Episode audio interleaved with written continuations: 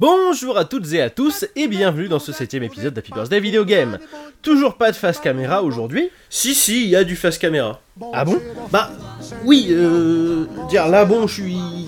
un devant quoi. Mais putain, on me dit jamais rien à moi. Oui voilà, bon, on y va? Bon bah c'est Tipar, j'enfile des fringues et on y va. Ok, c'est parti.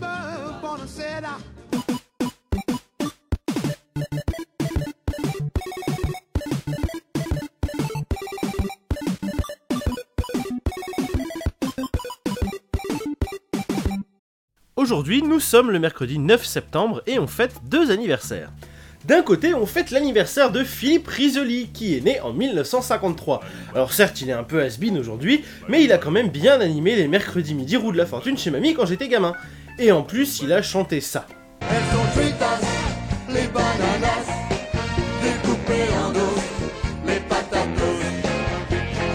Le deuxième anniversaire envoie un peu plus du bois puisqu'il s'agit de celui de Léon Tolstoï, né en 1828. Ah, la littérature. Je vous en parlais déjà la dernière fois avec H.G. Souvenez-vous. Bon, L'inconvénient de Léon Tolstoï, c'est que son ouvrage le plus connu, Guerre et paix, fait 2000 pages. Oui, je sais, c'est pas encourageant, mais les auteurs russes ont tendance à avoir la prose extrêmement verbeuse. Bref, on enchaîne avec les jeux dont je ne parlerai pas, et il y a du lourd cette fois. Déjà, Cabela's Alaskan Adventure, sorti en 2006 sur PS2, Xbox 360 et PC.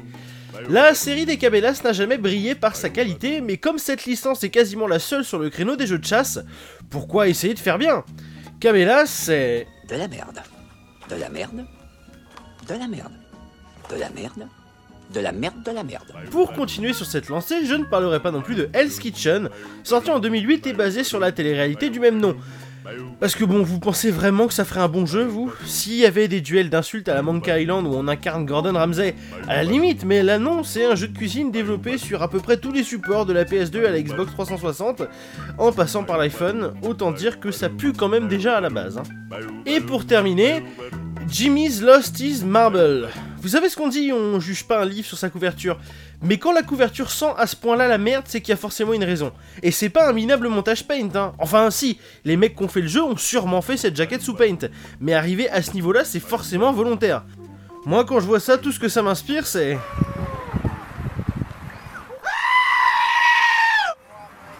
Sans plus tarder, passons au premier jeu que j'ai sélectionné pour ce septième épisode. Alors c'est un jeu de versus fighting.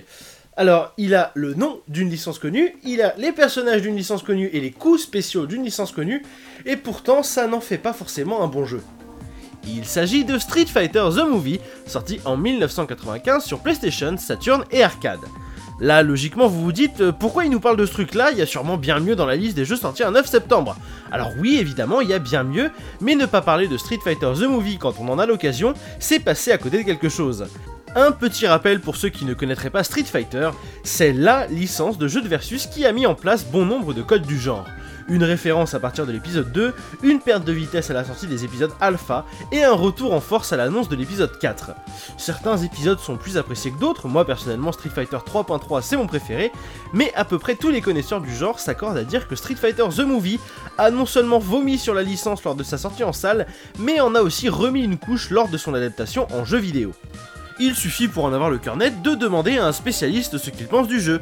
Par exemple, TMDJC, qu'est-ce que tu penses de Street Fighter 2 Movie? Bah assez étonnamment, tout le monde le descend, mais moi je l'aime bien ce jeu. Non seulement il a été développé à partir du moteur de Super Street Fighter 2X, mais il est le premier de la licence à mettre en place des IX à partir de la barre de Super. Ah ouais d'accord, ah merde, mais moi je pensais que t'étais un spécialiste en fait. Bah tu me demandes mon avis, je te réponds, voilà, putain mais c'est dingue ça. Non non mais non, on va faire son, c'est pas grave, c'est pas grave.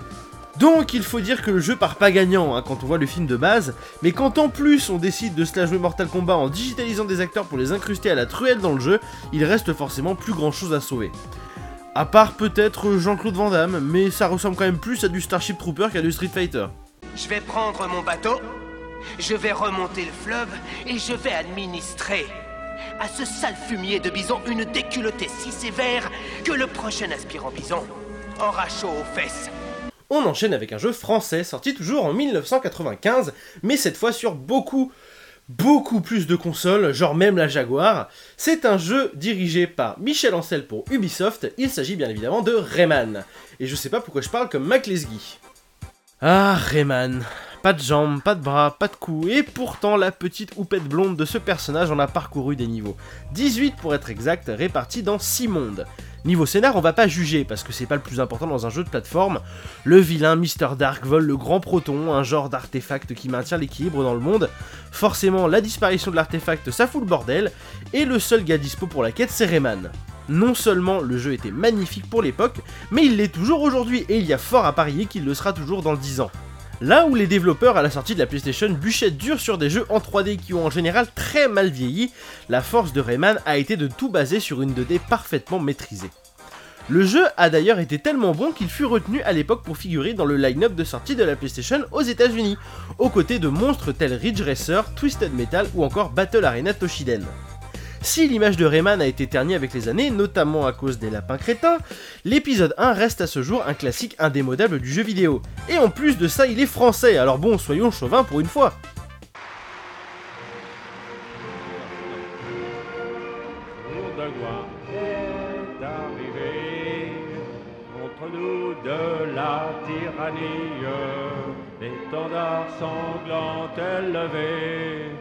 L'étendard sanglant est levé. Entendez-vous dans les campagnes mugir ces féroces soldats Ah, on n'en fait plus des présidents comme ça. Enfin bref, passons au dernier jeu de cet épisode avec un opus développé uniquement pour la PlayStation par Square. Enfin, je dis Square, mais techniquement il a été développé aussi par des gars chez Capcom. Il s'agit évidemment de Parasite Eve. L'histoire du jeu est intimement liée à celle de Resident Evil 2. Alors que les équipes de Capcom planchaient sur la suite du premier Resident Evil, Square Enix arriva sans pression et débaucha une partie du staff de Capcom pour les enrôler sur le projet Parasite Eve. Resident Evil 2 se fera sans eux et sera bien différent du projet qu'il était à la base. Mais revenons au jeu dont nous fêtons l'anniversaire. Une sombre histoire de mutation génétique provoquée par des mitochondries rebelles. Vous vous comprenez? Moi non plus, j'ai fait elle, mais il y a fort à parier qu'à l'époque, une majorité des joueurs ne comprenaient pas non plus pourquoi des mythotrucs décidaient sans raison de se rebeller contre des organismes vivants. Aya Brea, héroïne du jeu et policière de son état, ne comprend d'ailleurs sûrement pas non plus, mais elle s'en fout puisqu'elle soupçonne très largement une chanteuse d'opéra pleine de pouvoir surnommée Eve, d'où le nom du jeu évidemment. C'est de l'action, de l'aventure, une enquête policière, le tout saupoudré d'une bonne touche d'horreur. En même temps, c'est développé par des anciens de Capcom ayant bossé sur Resident Evil. Les chiens font pas des chats. Pour terminer, notons que ce n'est pas un scénario original, puisque le jeu est une adaptation du roman Parasite Eve de Hideaki Sena. On s'en branle, Marcel. Et nous arrivons au terme de cet épisode, alors évidemment il reste beaucoup de jeux dont j'aurais pu vous parler, comme par exemple Gunstar Heroes, Gradius 3 ou encore Mortal Kombat Gold. J'espère que cet épisode vous a plu, et je vous dis à la prochaine pour un nouvel épisode d'Happy Birthday Video Game. Attends, mais c'est quoi ces choix pourris là? Tu, parles de Street Fighter The Movie et tu mets de côté Gradius et Gunstar Heroes. Mais t'es vraiment un fils de... Buonasera, senorina, buonasera. It is time to say goodnight to Napoli. Though it's hard for us to whisper, buonasera, with that old moon above the Mediterranean Sea. In the morning, senorina, we'll go walking where the mountains of the sun come into sight. And by the little jewelry shop, we'll stop and linger while I buy a wedding ring for your finger.